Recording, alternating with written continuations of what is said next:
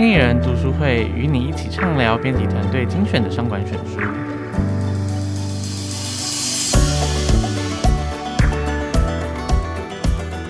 欢迎来到经理人 Podcast，我是采访编辑刘耀瑜。那今天又进入到我们的经理人读书会单元。那我们旁边坐的是经理人的资深采访编辑卢廷熙，我们请廷熙跟大家打声招呼。Hello，大家好，我是经理人月刊采访编辑卢廷熙。好，那在讲今天我们读书会要讲什么书之前呢，我们现在讨论一个似乎每个人都会有的痛点，就是说我们每次在执行个人计划的时候啊，可能是写作计划或存钱或是减肥啊，常常都会就是最终失败嘛。那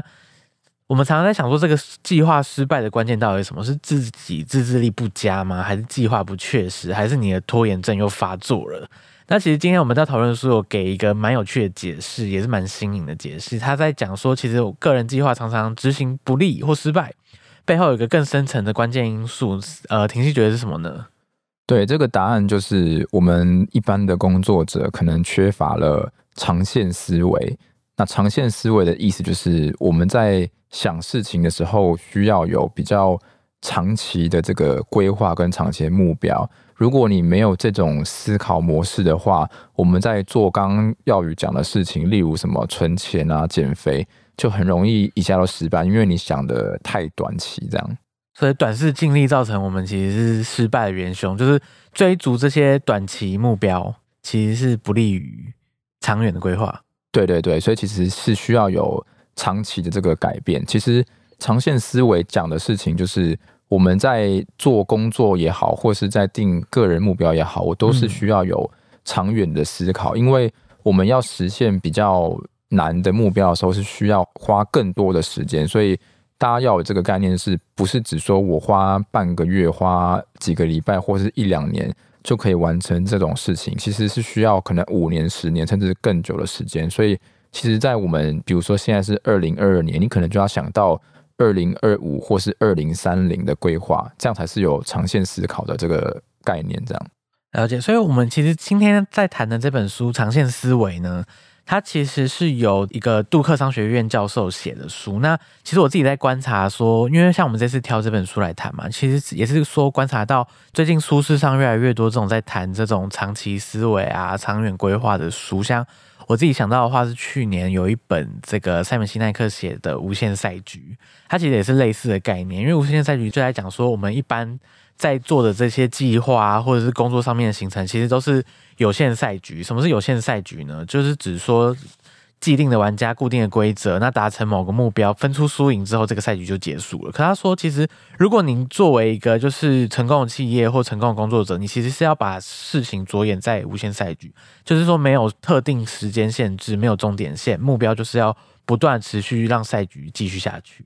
那举例来讲好了，那符合无限赛局定义的企业是什么呢？他就举例说，像是福特汽车在二零零八年是美国唯一一个没有被重创或者是不需要这个政府纾困的大型汽车厂，因为那时候二零零八年的这个汽车产业都很惨嘛。那它是一个唯一不需要政府纾困的大型汽车汽车厂。关键就在于说，二零零六年有一个新的这个艾伦穆拉利的执行长接任之后，他一改福特就是以冲刺战为目标的这个精神，他把这个福特的目标定为就是要做出大家都想开的汽车，所以他就是让这个。高阶长官啊，每个人都每天开各个福特的车款回去，然后再提出使用心得，让福特车款改得更接近使用者的需求。所以，它其实是让企业有这个不同的思维转换，而让它长期的营运更成功。那廷熙在长线思维里面有看到什么样类似例子吗？对，其实是有蛮多例子。我讲一个例子是亚马逊，他们的这个企业的精神就是很符合长线思维，因为其实他们的。创办人杰夫贝佐斯呢，他就问过员工一个问题，问他说：“诶，其实大家的员工，如果你想要学习倒立，你多久的时间可以学会？”那很多人就回答，一般人就说可能大概两个礼拜、三个礼拜就可以完成。那这个是理想状况。实际上呢，他们在练习这件事情的时候是需要花大概六个月，就是半年的时间才能够完成。那这个概念呢，就让这个贝佐斯他有一个想法是，其实。一般人我们在想事情的时候都会过度乐观，嗯，就是你会忽略掉说我要做一件事情，其实需要很长时间努力跟付出，所以会把它想得太容易。那亚马逊他们在设定企业目标的时候，都会把时间拉长到七年，所以他可能做一件事情的投资项目就会以七年为单位。但是其实他的竞争对手其实很少做到这么比较严谨的规划，所以这是为什么亚马逊可以成为史上最快营收突破一千亿美元，就是台币三兆元的企业，这么厉害？这样，所以我想说，作为就是长线思维例子，亚马逊真的是一个蛮经典例子。因为像我帮呃听众朋友再补充一个更新的新闻来讲好了，就是像亚马逊，它在今年四月啊，它就又推出了一个新的功能，就是让他们的会员 Prime 会员可以有一个外购功能，就是说他去其他电商平台购物也可以享受 Prime 的服务，可以很快的收到货这样子。那它为什么有这个功能呢？其实是它过去两年的话，亚马逊又在物流的这些基础设施上面加大投资力道，它增加一倍的人力，然后每年再增加六十亿美元的营运成本来做物流。那这其实是有一点在逆风营运的，因为它增加了这么多成本，让这些在意短期目标、短期投资的华尔街投资人就下修了他股票的目标价。那其他背后着眼的是什么？着眼的是说，当我把这个物流做到世界第一，让大家都要来跟我借这个物流系统，那可能它长远的话来讲，它可以就在这个电商的市占里面达到一个就是无可撼动的地位。其实跟他以前在做这个 AWS 这个云端伺服器是很像的概念。那个时候大家都不看好，说你一个电商，你为什么不做自己够用的伺服器就好？为什么要做那么多伺服器，然后花这么多钱？他其实就是着眼于后面的，就是我把这些伺服器多的都拿出来租给别人用，那我就变成就是伺服器最大。那确实，现在 AWS 也是亚马逊一个很主要的营收来源。对，所以其实。亚马逊它一直在用这种长线思维的布局，像刚刚婷婷说到，它每个投资都是在看七年以上的这个对时间线，来达到它这个市占第一的这个地位。那我们好像会觉得说，是不是我们要去实践这个长线思维，就是去哦了解这个概念，我们就可以去落地了？有这么简单吗？其实，在我们实际上执行的时候，有一个很重要的关键，就是我们要培养长线思考的心态呢，是。我真的必须要花很大量的时间投入在一件事情上面，因为如果你只是有这个想法，你没有花时间来做的话，其实是行不通的。那像其实这个作者他要举一个例子，就是他自己的例子是讲说，呃，如果以戏剧界来讲，如果我要成为一个不错的表演者，可以进入这个百老汇的舞台，我大概需要也是花七年的时间。所以其实作者他在就是成为这个表演者表演路上里面，他就开始做了很多的事情，例如开始写一些小的剧本啊，然后累积一些名声，然后跟一些制作人打交道，然后在一些小的城市巡演，所以他就慢慢的这样花一步一步慢慢做，他就定了一个百老汇的十年计划，所以他就是之后。真的有机会可以呃登上百老汇，所以他其实这个例子就告诉我们说，我要投入一件事情，真的是需要花长时间来做，这样不是只有光说不做。对，那就是你一开始你要有个长期目标的计划在运行。那其实我们中间还是会遇到很多，就是你厘清了你要做什么之后，可是其实实务上中间还是会遇到很多，就是诱惑啊，或者是干扰你的事情。那作者他自己就在书里面分享说，那怎么去拒抗拒这些诱惑或干扰呢？他自己是下立的几点守则。那第一个是说，他就是确定，譬如说刚刚婷婷说到，我就是要有一个长期的写作计划嘛。那我中间我的。每我就要去排啊，我每个月进度多少，每周的进度是多少？那我这些行程，这个在行事历落好之后，我就不能移动。我就是不要为他人改变行程，即便别人对我有一些特殊的邀约啊，找我去吃饭聚会、参加什么活动，或者是要我帮忙，我都要以就是哦，我那个行事历上面有空才配合。那即使真的有一些不可抗力的行程的话，我也要尽力争取自己的地利之便，就是说我。不要为了这个别人的帮忙，或者是别的安插进来形成舟车劳顿这样子。那最后一点的话是说，如果真的有这些干扰、诱惑加进来的话，你其实可以透过一个举动去减少这些干扰。那什么举动呢？就是说，跟这个邀约者争取更多资讯，譬如说有人又要跟你邀约说啊，我们可不可以就是明天开个会，或者是等下找个时间谈谈的话，你可以先问对方说，哦，那其实你具体来讲需要从我这边得到什么？那我自己可以就这个领域帮你多少？那也许这个事先谈一谈就可以说，那也许你需要的这个帮忙找谁谁谁会更适合，那你就可以推掉这个邀约。作者自己的实战经验是说，透过这个动作的话，你可以减少二十五趴的邀约和干扰。所以其实透过这几点守则的话，你其实可以去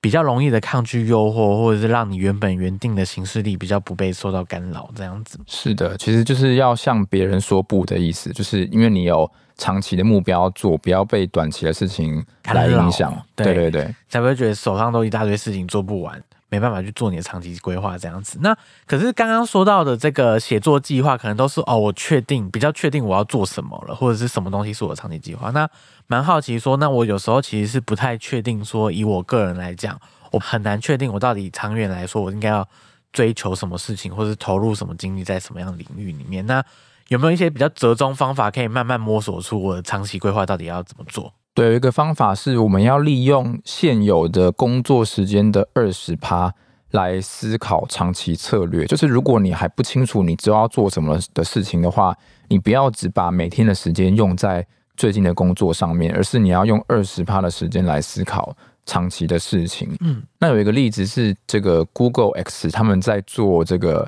送货无人机啊，自动驾驶汽车的时候，他们就跟二十趴这个时间很相关。里面有一个专案的行销主管叫做亚当·卢克斯顿，他每天就花了大概二十趴的时间，一直去问公司其他人有没有什么地方需要我的帮忙。所以他可能就问其他人说：“诶，他们在做这个自驾车的专案，那他就研究一下，开始学一下自动驾驶车。那等到 Google X 叫他自己来做的时候，他就已经学会蛮多里面的概念，所以。他平常利用二十趴的时间来学习，就造就了这个长线思维的概念，让他之后可以很快的进步。这样，哦，所以其实，在我们还不清楚目标的状况下，或不确定目标的状况下，其实我们就每天逼自己固定播一段时间出来。对对对，二十趴。那其实除了这个以外，我觉得书里面有另外一个方法，我觉得也是蛮实用的。它叫做这个波段思考术，就是比起你每天都切二十趴，我们有时候工作很忙的时候，可能真的有点困难，我们可能手上的东西都做不完了。那他说，比起你每天切二十趴，有另外一个波段思考术，指的是说，你把你的工作期呢，就是切分成抬头和低头模式。那通常一个模式可能是三个月左右，三到六个月左右。那抬头模式的话，就指的是说。你会在抬头模式的时候比较常去安排一些活动啊、宴会啊或会议去建立人脉。你在抬头模式的话，可能会比较常跟就是别人联系啊，或者出去参加一些什么活动。那但是当低头模式的时候，你就会改变，就会去 focus 或者是沉浸在某些专案的深度工作中。像是你可能在低头模式的时候，就是找一个这个。专案投入，像是你可能在开发某个新课程，然后或者在写一个书啊什么的，你就在低头模式的时候，就是专心，这三个月就是闭关，什么会议啊、什么研讨会啊、什么线上的记者会，你都推掉，那你就是专心的工作。那你抬头模式的时候，你就那个时候就是比较像是明星的这种宣传期，或者是这个拍片期啊。对对对，对对，你就在宣传期的时候，就是放心的出去建立人脉啊，去认识新的人，或者是宣传自己，做一些个人品牌。然后借由这个抬头低头的模式切换，你其实可以比较有可能去好好的执行你的长期计划。就在低头模式的时候专心工作，抬头模式的时候去就是发散一些你的 idea 这样子。对，所以我觉得这个波段思考术其实也是算蛮受用的。对于就是想要进行一些长远规划的人，你可以就是去切换这两个 mode 之间的差别。最后来跟大家讲一下，其实我们在看完这本书之后，发现有一个比较重大的概念是，尽管我们刚刚讲了这么多，但是我们要真的付诸行动来保持长远思考是很不容易的。所以其实有一个很重要的事情就是勇气。其实作者有告诉我们说，你要保持长期思考需要很不错的勇气，然后也就是说你要告诉自己说，哎，我现在就是要承担。短期后果，然后我要告诉自己，我之后的回报会很不错。你要有这样的心态，有这样的呃勇气、勇敢，你才能够真的去落地执行长线思维该做的事情。这样。对啊，就是你要懂得怎么摆脱自我质疑吧，因为常常在做长期思维的事情的时候，都是没办法马上看到成果的或回馈的。对，你就要说服自己要再持续投入这样子。好，那今天的话，我们其实从前面分享了这个长线思维的概念，到中间我们提出了一些具体的做法，包含说你要先理清价值观，抗拒诱惑。以及抗拒诱惑的几种方式，然后后面还有这个播出二十趴的时间，像是 Google 这样子，或者是使用波段思考术来避免自己没有时间去做这个长期目标的规划工作。对，对，那差不多这些就是我们今天在分享《长线思维》这本书的一些诀窍。那喜欢今年 Podcast 的话，欢迎到 Apple Podcast 给我们五星好评。那也欢迎留言给我们。如果说你有这个职场困难，希望我们解答。也可以填写资讯栏中的表单，我们将有机会邀请职场专家来为你解答哦。那今天的经理人读书会单元就到这边，那大家拜拜，拜拜。